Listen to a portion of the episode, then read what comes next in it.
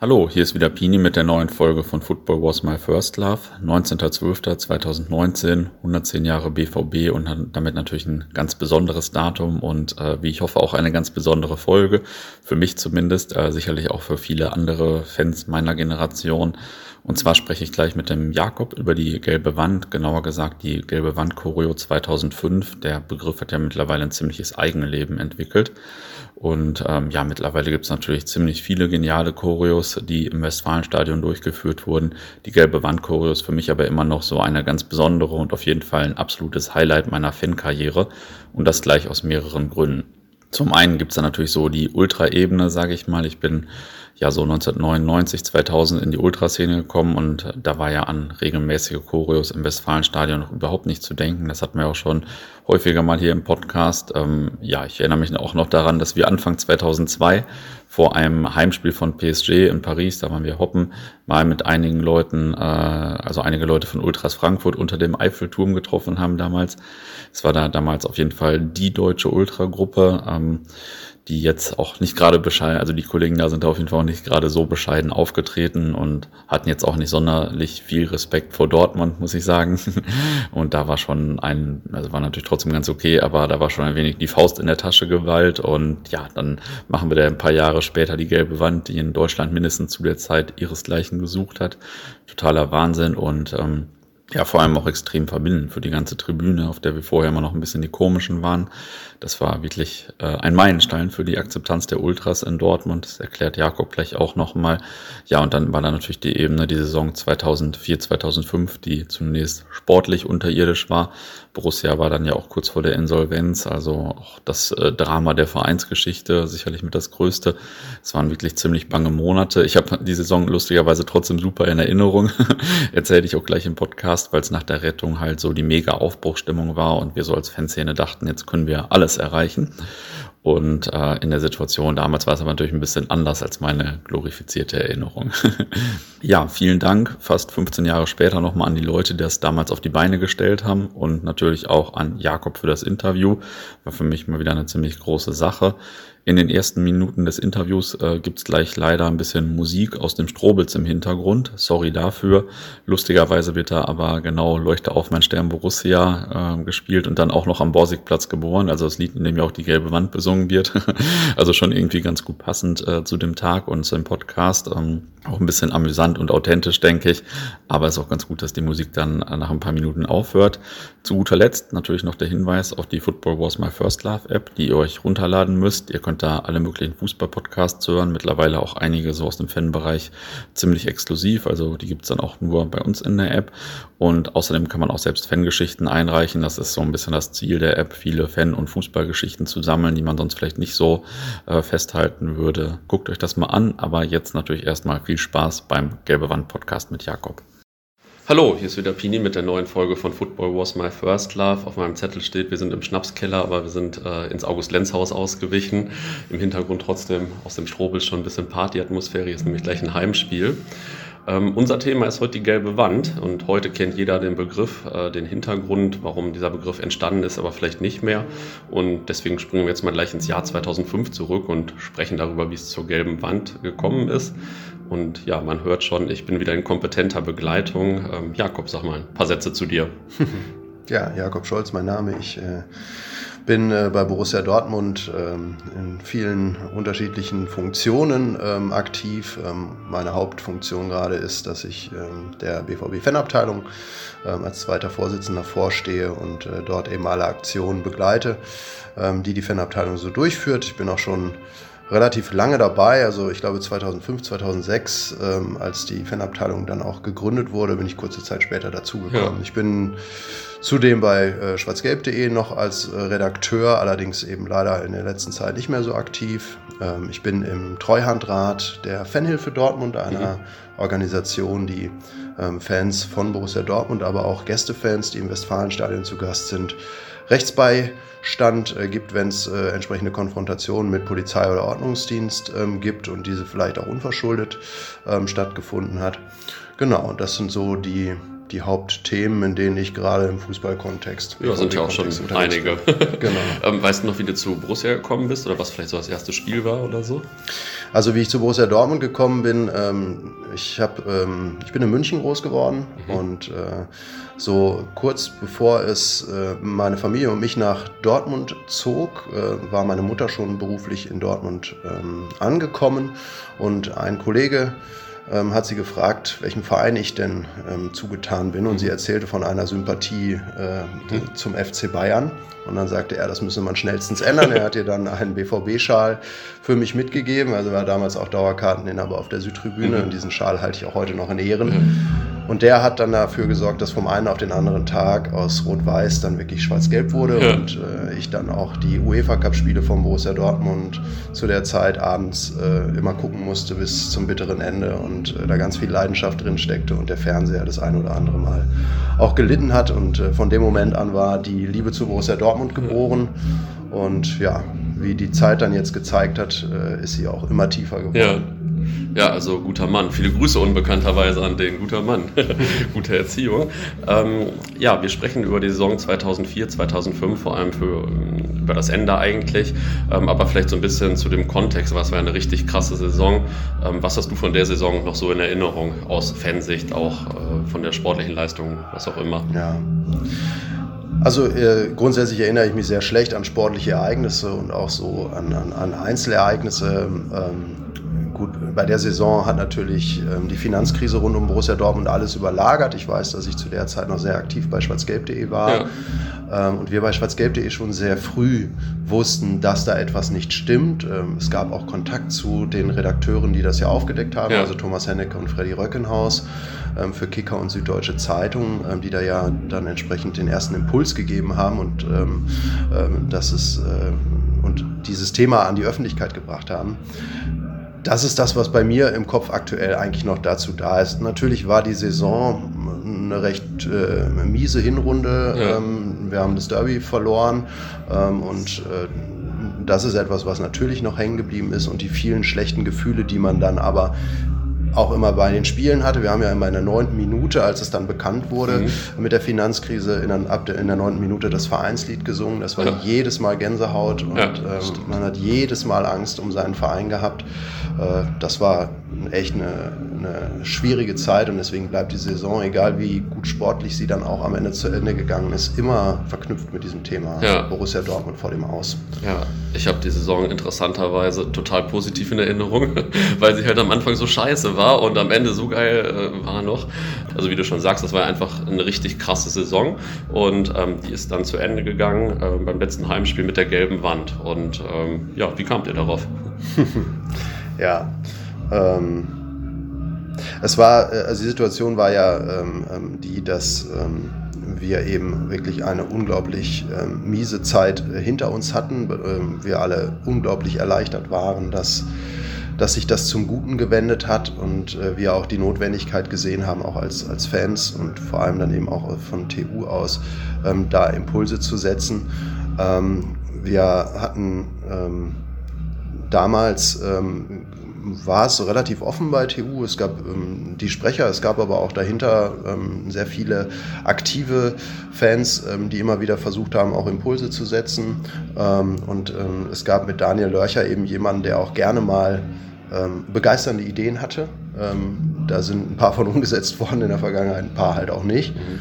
Und der hatte mal ein Foto von einer Choreo des Eis Saint-Etienne gesehen. Auf ihrer in Anführungsstrichen kleinen Heimtribüne mhm. ähm, war es so, dass die eben komplett verhüllt war mit äh, Doppelhaltern. Und ähm, ja, in dieser Zeit, in der wir dann da des Öfteren mal abends zusammensaßen, hat er uns diese Idee irgendwann erzählt. Und ähm, ähm, da saßen wir zusammen mit äh, unter anderem Ronny Tüdex, äh, Andreas Assmann, mhm. Mirko Rast war dabei, Tobi Hüsing, Jens Volke äh, und so weiter und so fort. Wenn ich jetzt vergesse, bei dem entschuldige ich mich jetzt schon mal im Voraus. Ähm, und dann hat er damals diese Idee erzählt. Und wie das nun mal bei uns auch so ist, hat man natürlich dann auch erstmal die Zweifel. Ne? Mhm. Also was kostet der ganze Scheiß? Wie mhm. viele Doppelleiter brauchen wir überhaupt, um die Südtribüne damit äh, zu bedecken? Machen die Leute das alle mit? Auch die Fans auf der Tribüne ja. halten die die Dinger hoch oder ignorieren sie das? Äh, so und das musste dann alles mal gewälzt werden in guter alter Manier, aber als wir dann so nach und nach jeder einzelne ähm, den Weg, den Schritt hingemacht hat, ähm, begeistert, sich diesem Projekt gegenüberzustellen. Von dem Moment an war es auch nicht mehr aufzuhalten. Mhm. Und dann ging es nur noch konstruktiv darum zu rechnen. Ne? Wie viel Stoff brauchen wir, wie viel Kabelrohr, wie viel äh, Sprühfarbe, wie machen wir das überhaupt, malen wir Doppelhalter, wie wir das bisher immer gemacht hatten. Mhm. Ne? Also es waren ja immer handgemalte Dinge ja. mit Schablone und so. Und 4000 Dinger zu malen ist einfach, das wäre nicht möglich gewesen. Wir brauchten dann eben alternative Ideen. Ja, das war so der, der das war der Werdegang so. Kannst, kannst du das zeitlich verordnen, also wann Daniel da die Idee hatte oder das erzählt hat? War das irgendwie im Januar oder war das im April oder wann war das so? Ja, es gibt, äh, es gibt einen guten Grund, warum ich kein Historiker geworden bin. okay, ich habe ein unheimlich gut. schlechtes Zeitgedächtnis. Also äh, vielleicht kann Daniel ja in den Kommentaren dann nochmal kurz ergänzen, ja. wann genau das war. Aber war wahrscheinlich, äh, also waren wir da schon gerettet, weißt du das noch so? Oder war das, war das unklar? Wir waren schon gerettet. Oh, okay. Ja. Mhm. Also dann so nach Mitte März auf Nach Mitte Fall. März, so. genau. Okay, und das Spiel war ja, gegen Hansa Rostock war das dann ja äh, Mitte Mai, würde ich mal sagen, oder so. Also schon eine ordentliche Aufgabe für äh, maximal zwei Monate. genau, also da, äh, das war uns auch bewusst, dass die Zeitschiene extrem eng wird und ähm, wir wussten ja auch noch gar nicht, wie viele Doppelhalter wir so an einem Tag produziert bekommen. Ja. Es war wirklich klassische äh, Projektplanung, äh, die wir dann gemacht haben. Und äh, dann haben wir wirklich, äh, als wir angefangen haben zu, zu sprühen, die Doppelhalter, ähm, nachdem es in diesem schwierigen Prozess der Materialbeschaffung, können wir ja gleich auch noch drauf kommen, ähm, haben wir halt am Anfang auch echt Saus, äh, Muffensausen gekriegt, weil wir gedacht haben, okay, wir kriegen das nie und nimmer hin, auch ja. nur annähernd an die Zahl von 4000 Doppelhaltern, die wir uns ausgerechnet hatten, zu kommen. Äh, das war dann emotional echt auch eine schwierige Zeit, da die Begeisterung aufrechtzuerhalten. Ja, krass. Das, äh, das habe ich gar nicht mehr so in Erinnerung, weil ich da jetzt auch nicht so involviert war, aber man kriegt das ja in der Szene so ein bisschen mit. Äh, nicht schlecht. Ja, dann, dann sag mal ein bisschen, wie kam das ins Rollen? Habt ihr habt da einen Platz gefunden, um das alles zu machen? Wie habt ihr das Material gefunden und so weiter? Ja, also genau, äh, wir brauchen natürlich einen Ort, an dem wir das alles machen können, an dem wir auch die ganze Infrastruktur mhm. dafür vorhalten können. Also die Armada an Nähmaschinen, ja. die Armada an Sprühpistolen. Erst waren es die guten alten Handsprühpistolen. Irgendwann haben wir gemerkt, dass mit Abtönfarbe und Sprühpistolen funktioniert nicht. Die haben, sind immer wieder verstopft gewesen und so weiter und so fort. Genau, und ähm, da ähm, kam ähm, ja und die Erlösung in Person von Peter Bangert und mhm. Marion Bangert, äh, Eltern eines TU-Mitglieds damals, eines jungen TU-Mitglieds, nämlich Patrick Bangert, die ähm, uns es ermöglicht haben, in einer Turnhalle einer Schule zu mhm. äh, sprühen, äh, die Doppelhalter auch zu verarbeiten, das äh, Nähen zu übernehmen, die auch teilweise äh, die jungen Ultras an die Nähmaschine gebracht mhm. haben. Also das musste ja auch erstmal gelernt werden. Ja. Ähm, genau. Fall. Und als die Location äh, feststand und uns auch klar wurde, dass wir das Material beschafft bekommen, da, ähm, äh, am Ende gibt es die schöne Zahl von äh, fünf Kilometer gelbem Stoff, den wir beim dänischen Bettenlager damals ähm, geordert haben, die natürlich im ersten Moment uns ziemlich sparsam angeguckt haben, was wir da jetzt äh, für, eine, für eine Anforderung haben. Genau. Ähm, War auch der gesamte Deutschlandvorrat oder sowas, habe ich da vorhin gelesen. also, genau, das war der, der, gesamte Vorrat in Deutschland. Also gelben Stoff gab es dann erstmal auf geraume Zeit dort nicht mehr. Ähm, ja. Und äh, genauso lief das auch mit Kabelrohr. Also wir hatten das mal ausgerechnet, dass wir ungefähr 15 Kilometer brauchen. Am Ende waren es 12, glaube ich, die wir mhm. gekauft haben. Ähm, und ich erinnere mich an den ersten Bau-Großhandel, zu dem ich gefahren bin und gesagt habe, ich brauche 12 Kilometer recht stabiles Kabelrohr. Äh, die haben mich dann auch, das erste, was sie gefragt haben, was für ein Hochhausbau das denn sei. Äh, und äh, genau, die haben dann aber auch gesagt, dass sie es nicht leisten und liefern können, zumindest mhm. nicht in der Kurzfristigkeit, die wir da hatten. Ähm, und Ronny Tüdex hat dann, meine ich, damals irgendwann es geschafft, über einen, äh, über, ähm, einen anderen Baugroßhandel ähm, dieses Kabelrohr dann auch zu beschaffen. Und äh, ja, auch da war dann die Situation, ähm, irgendwie der, äh, die, der Lieferant fragte dann an, ob wir denn einen Gabelstapler zum Abladen hätten und so. Und wir gesagt, nee, haben wir alles nicht. Aber wir haben es dann eben mit, mit äh, mit vielen jungen Ultras äh, haben wir es dann geschafft, die Dinger da vom LKW zu laden ähm, und dann auch später zurechtzuschneiden. Die kamen relativ knapp vor der Choreo, meine ich. Ähm, mhm. Da war, war aber trotzdem so, dass wir es geschafft haben, das alles auch zurechtzusägen. Also Materialstand, wir hatten den Ort. Wir hatten auch eine große Begeisterung erstmal in unserer Runde. Mhm. Die musste aber genauso wie das bei uns auch erstmal wachsen, musste auch erstmal in der Gruppe wachsen. Ja. Als die dann aber alle so nach und nach gesehen haben, das funktioniert und wir dann diese Schablonen ausgesägt hatten, das haben die Lörchers, also Klaus Lörcher und mhm. Heike Lörcher haben das ähm, wunderbar vorbereitet, ähm, ich, mit, mit anderen noch dabei. Ähm, als wir das dann hatten und als sie gesehen haben, wie in Anführungsstrichen professionell das ablief, wuchs die Begeisterung darüber, ähm, über diese Schiene. Und sie haben dann gesehen, dass das wirklich klappen kann. Und mhm. von dem Moment an war es dann auch nicht mehr aufzuhalten. Wir haben teilweise dann tagelang hintereinander jeden Tag neun Stunden in der Halle verbracht, haben Doppelhalter ähm, Stoff zurechtgeschnitten, ähm, die Taschen für die Doppelhalterstangen mhm. vorgezeichnet beziehungsweise dann direkt genäht, ähm, den Stoff, Stoff besprüht, den Stoff aufgehängt auf langen Leinen, die quer durch die äh, unterm Vordach der, der Turnhalle gespannt waren, die teilweise auch in der Turnhalle gespannt waren, wobei wir da immer vorsichtig sein mussten mit der Farbe. Ja, ja und äh, so nahm das dann seinen Lauf und die Begeisterung war groß und wir haben alle unglaublich viel Zeit da rein investiert, aber als wir dann gesehen haben, jetzt sind wir im Flow, da war es geil. Wie viele Leute waren da an so einer Schicht beteiligt, sage ich mal? Ähm, ist unterschiedlich. Also es gab Wochentagsschichten, da waren wir dann teilweise nur zu zehn. Mhm. Aber es gab auch Wochenendschichten, wo dann wirklich viele Leute da waren, uns 50 bis 100 waren, ja, wobei bei 100 Leuten war es dann schon wieder schwierig, die Arbeit zu koordinieren. Ja, ja aber es war eine eine großartige Zeit. Die Medien sind übrigens damals auch drauf angesprungen. Also mhm. wir hatten ähm, einen Redakteur der Taz zu Besuch, da kann ich mich noch dran erinnern. Mhm. Der hat irgendwie nachher einen, einen super geilen Artikel darüber geschrieben, dass wir ja die Jugend von heute von der Straße holen und ihnen einen, einen Sinn im Leben geben. Ähm, den Artikel habe ich leider nicht mehr, aber der war großartig. Und äh, ja, sowas kam halt auch. Offizielle des BVB kamen auch. Ja teilweise haben die Leute das gar nicht so mitbekommen, dass äh, Susi Zorg da war. Also, mhm. Das war dann auch nach dem Derby-Sieg im Endspurt, war, ähm, war Lars Ricken auch da. Haben sie dann äh, auch mit angepackt? Äh, jein. Also ich glaube, nee, waren keine Fotografen dabei, okay. mussten nicht mitsprühen. Aber teilweise war es wirklich so, die Leute standen zehn Meter von denen entfernt und haben wie die Wahnsinnigen diese Dinger besprüht. Und als wir denen am Ende der Schicht des, des Tages erzählt haben, dass äh, Zorg und unser mhm. Derby-Held da waren, äh, haben die gesagt, ja, habe ich nichts von mitbekommen. Ich war hier irgendwie gerade ja, ja, in der Materie. Krass. Stand denn auch dieser Begriff äh, gelbe Wand direkt fest oder kam das irgendwie so am Ende oder wie auch immer? So. Ja. Die Geschichte ist eigentlich auch ganz nett. Also da, ähm, es gab ja vorher die Choreo ähm, ähm, zu, gegen die Blauen ähm, mit ähm, diesem Motto, ähm, viele gehen durch die dunkle Gasse, doch nur wenige blicken zu den Sternen ja. auf mit der, dieser Dortmunder Fanschar, die da durch, äh, durch eine Stadt läuft. Genau, das war die äh, Heim-Derby-Choreo in der Saison, ne? Ende genau, 2-4. Ja. Das war dann, genau, das, das verlorene Derby. Ja. Ähm, und es war dann tatsächlich so, die Aktion rückte näher und näher und es, war, es waren nicht mehr viele Tage bis dahin. Ähm, ich glaube, es war in der Woche vor der Choreo tatsächlich selbst. Als uns irgendwann klar war, wir waren so fokussiert auf die Doppelhalter, dass wir, mhm. wir hatten keinen Banner mhm. und wir hatten auch noch keinen Spruch. Und dann standen wir zusammen. Ich weiß noch, dass Mirko Rast dabei stand auf dem Schulhof. Ähm, Ronny stand dabei, Daniel Tobi.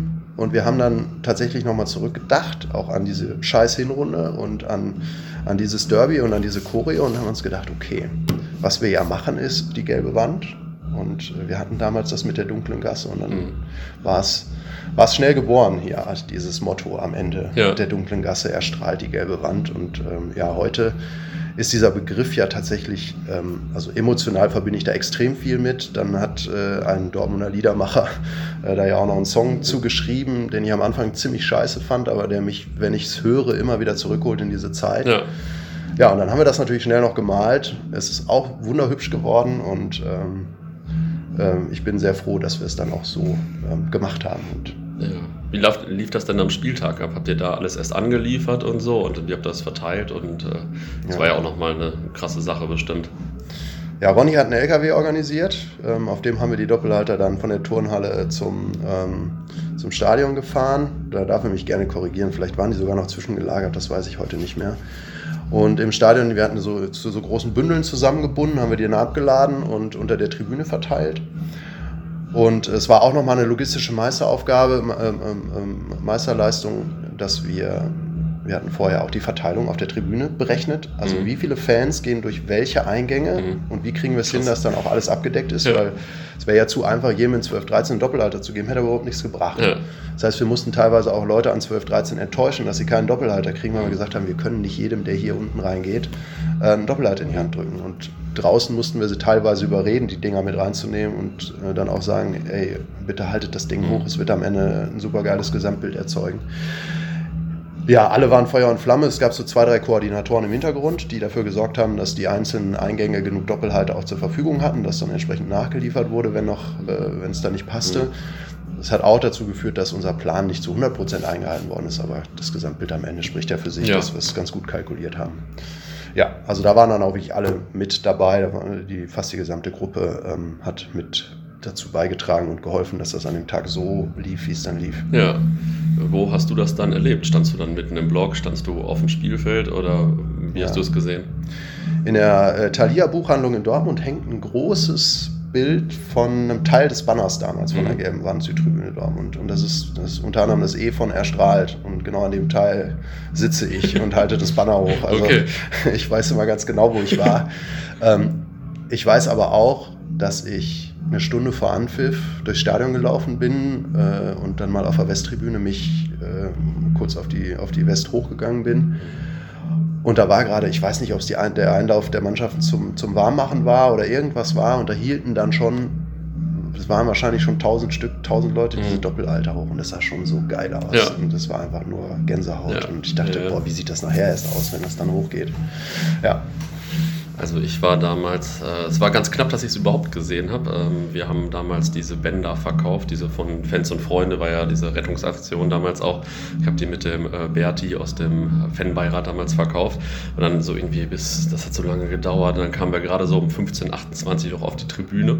Und zwar nicht auf die Südtribüne, sondern dann auf die Westtribüne, glaube ich, damals.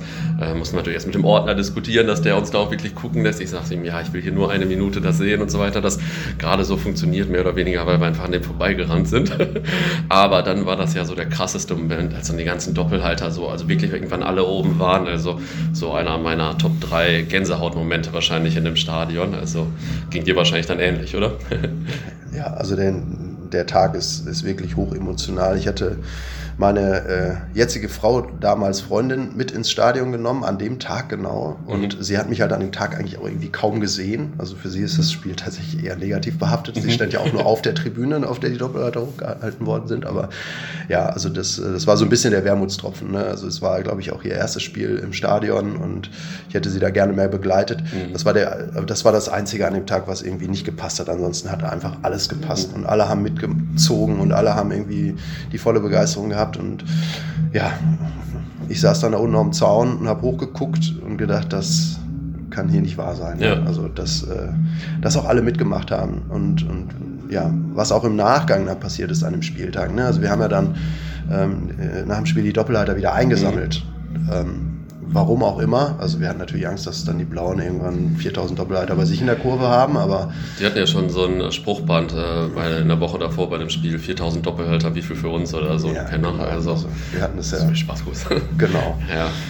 Ähm, deswegen war das, äh, genau, aber es war dann nach dem Spiel eben so, die, äh, da kamen dann Väter mit ihren Söhnen äh, an und wir haben dann gesagt, bitte gebt uns die Doppelhalter zurück. Und dann haben die, haben die Jungs alle, die kleinen Jungs alle geweint, weil sie die Mhm. Doppelhalter abgeben mussten. Und sagen wir es mal so, so jemand wie ich ist dann auch einfach mal weich geworden und ich habe dann auch den einen oder anderen Doppelhalter tatsächlich Ja. damals abgegeben, aber da waren natürlich schon auch andere Leute in der Gruppe, die sich an die Abmachung gehalten haben, Mhm. nämlich dass wir alles wieder einsammeln an Material. ja. Ähm, wir wurden dann teilweise auch, also wir wurden quasi bes- be- bestochen, wir haben ja Spenden gesammelt, Mhm. auch nach dem Spiel und da ist ja eine unglaubliche Summe zusammengekommen und teilweise haben uns dann Väter da auch irgendwie 20, 50 Euro hingehalten und haben gesagt, ich spende jetzt hier 50 Euro, damit ihr mir das Ding Ja, mitgebt, weil geil. mein Sohn und ja, also äh, ich glaube, dass da jeder auch mal Fünfer hat gerade sein lassen und auch mal einen Ja. Doppelhalter mitgegeben hat. Ähm, und was aber großartig war, bis zu dem Tag gab es auf der Tribüne ganz oft so ein spürbares Gegeneinander.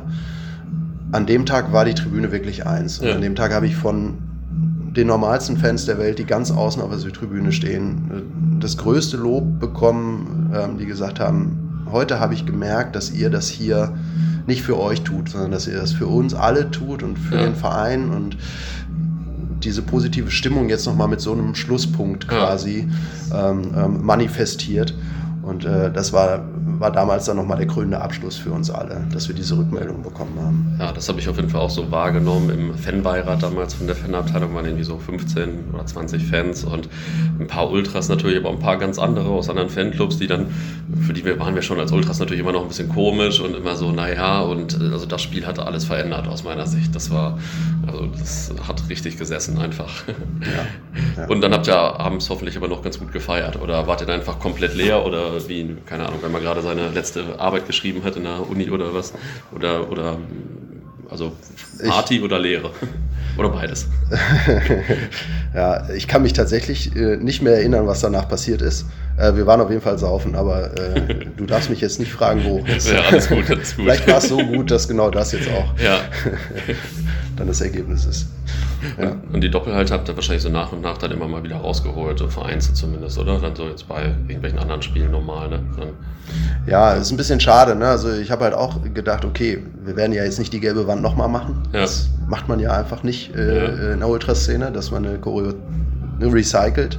Es hätte sich eigentlich angeboten. Das Material war eigentlich auch alles echt noch gut. Die Leute haben sich haben, haben es sehr pfleglich behandelt. Das mhm. ist ja mittlerweile bei so Fahnenaktionen manchmal auch nicht der Fall. Da kriegt ja. man ja das Zeug ziemlich geschreddert zurück. Ähm, ja, ähm, dann genau, es wurde vereinzelt nochmal rausgeholt in, in, kleineren Mengen. Ich meine sogar bei einem Spiel hätten wir tatsächlich noch mal ein paar mehr rausgeholt, aber dann ist das Zeug leider nach und nach dann auch verschimmelt. Ja. Also ich weiß, dass ich noch einen zu Hause hatte. Du hast mich ja auch mal gefragt. Ja, ja. Und äh, ich habe dann lange gewühlt und leider ist der aber auch irgendwie verschütt gegangen bei einem Umzug oder was weiß ich. Also bei dem Blauen ist er nicht gelandet. Wahrscheinlich ja, immerhin. ähm, so viele Highlights mit Borussia. Wie ordnest du für dich da die gelbe Wand ein? Also du hast ja auch schon sehr viel erlebt. Ja. Also für mich ist es als, als, als Fußballfan und auch äh, mit Rückblick auf die Zeit, in der ich wirklich aktiver Fan in einer, in einer, in einer Ultragruppe war, es ist das Nonplusultra. Es ist auch die einzige Aktion, muss ich gestehen, bei der ich richtig von Anfang an auch mit mhm. dabei war und richtig mitgemacht habe. Bei anderen Choreos war ich auch immer gerne da und habe auch mit vorgezeichnet vor allem. Das war immer so meine Lieblingsaufgabe dann bei der Choreo-Vorbereitung bei so großen Choreos. Ähm, aber ja, das war für mich das eine große Ding und ähm, so ein bisschen ist es, äh, ist es auch der Zenit gewesen. Und danach ging es dann eher mhm was meine Ultratätigkeiten irgendwie anging, ging es bergab und ich habe mich dann eher in anderen Feldern verdingt. Ähm, von daher ist das schon auf jeden Fall hängen geblieben und ist für mich das Highlight meiner, meiner Fankarriere, in der ich wirklich aktiver Fußballfan äh, und, und, und Ultra war. Äh, ja, sportlich gibt es sicherlich ein paar Momente, die, die ähnlich intensiv waren, aber ähm, ja, Mhm. Ansonsten ist das tatsächlich der Moment gewesen, der Tag gewesen. Aber auch die Zeit davor, die Leute alle mal kennenzulernen. Wenn man an der Nähmaschine sitzt, äh, quatscht man natürlich auch einfach stundenlang. Klar. Man hat ja nichts Besseres zu tun. Ja. Und äh, genau, das war viel wert. Nicht schlecht. Ähm, jetzt frage ich gleich noch äh, zum Abschluss nach ein, zwei amüsanten Anekdoten von der gelben Wandaktion oder auch so. Vorher frage ich noch, habe ich noch irgendwas vergessen, was äh, du gerne noch erzählen möchtest rund um die, die gelbe Wand-Thematik? Nee, eigentlich nicht. Also mir ist es einfach total wichtig, dass also ich in der Zeit eben auch persönlich ganz viele Leute rund um die mhm. Ultraszene so gut kennengelernt habe, dass auch heute der Kontakt noch wirklich äh, positiv und gut ist. Ähm, und und äh, ja, es ist, ich habe es vorhin aber eigentlich auch schon erzählt, es ist hängen geblieben, dass an dem Tag Ultraszene und der Rest der Tribüne plötzlich da doch irgendwie Hand in Hand ähm, ähm, da vorangeschritten sind und wir ja eine unheimlich positive Episode von Borussia Dortmund ähm, auch damit eingeleitet haben, sieht man mal jetzt kurz von dem äh, Fastabstieg äh, 2007, 2008 ja. war es. Ähm, 2006, 2007 ab, ja. genau. Ähm, und ja, so ein bisschen fühlt man sich ja dann auch als, als Teil der Geschichte. Ja, ne? ja, Mit zu Recht, ja, auf jeden Fall. Okay, dann jetzt noch ein, zwei amüsante Anekdoten. ja, ich, äh, ich habe nicht so viel Zeit gehabt, mich darauf vorzubereiten. Ähm, also eine Fan-Anekdote kann ich noch erzählen, die jetzt nichts mit der gelben Wand zu tun hat. Äh, ich, was mir noch so als, als Fußballfan im Gedächtnis geblieben ist, ist unsere Sonderzugfahrt nach Udine. Mhm. Da war ich äh, gefühlte äh, zwölf Stunden im Sommerwagen und äh, irgendwann wurde es halt später am Abend. Ähm, und es lehrte sich dann auch zunehmend und ich stand mit äh, so ein paar Leuten von der Fanabteilung auch mhm. am, am, am Tresen im Samba-Wagen und wir konnten irgendwann auch nicht mehr stehen. Und dann erinnere ich mich noch dran, wie wir uns mit unseren Gürteln an der Theke festgebunden haben. Erstens, damit wir jetzt nicht in die Versuchung kommen, schlafen zu gehen. Und zweitens, weil die Theke eben noch voll war mit Bier. Und ich habe es dann, glaube ich, auch wirklich geschafft, bis Dortmund Hauptbahnhof in dem Scheißding zu stehen. Ich habe danach zwei Tage geschlafen. Ja. Ich war noch Student, ich konnte mir das dann auch leisten, zwei Tage zu schlafen.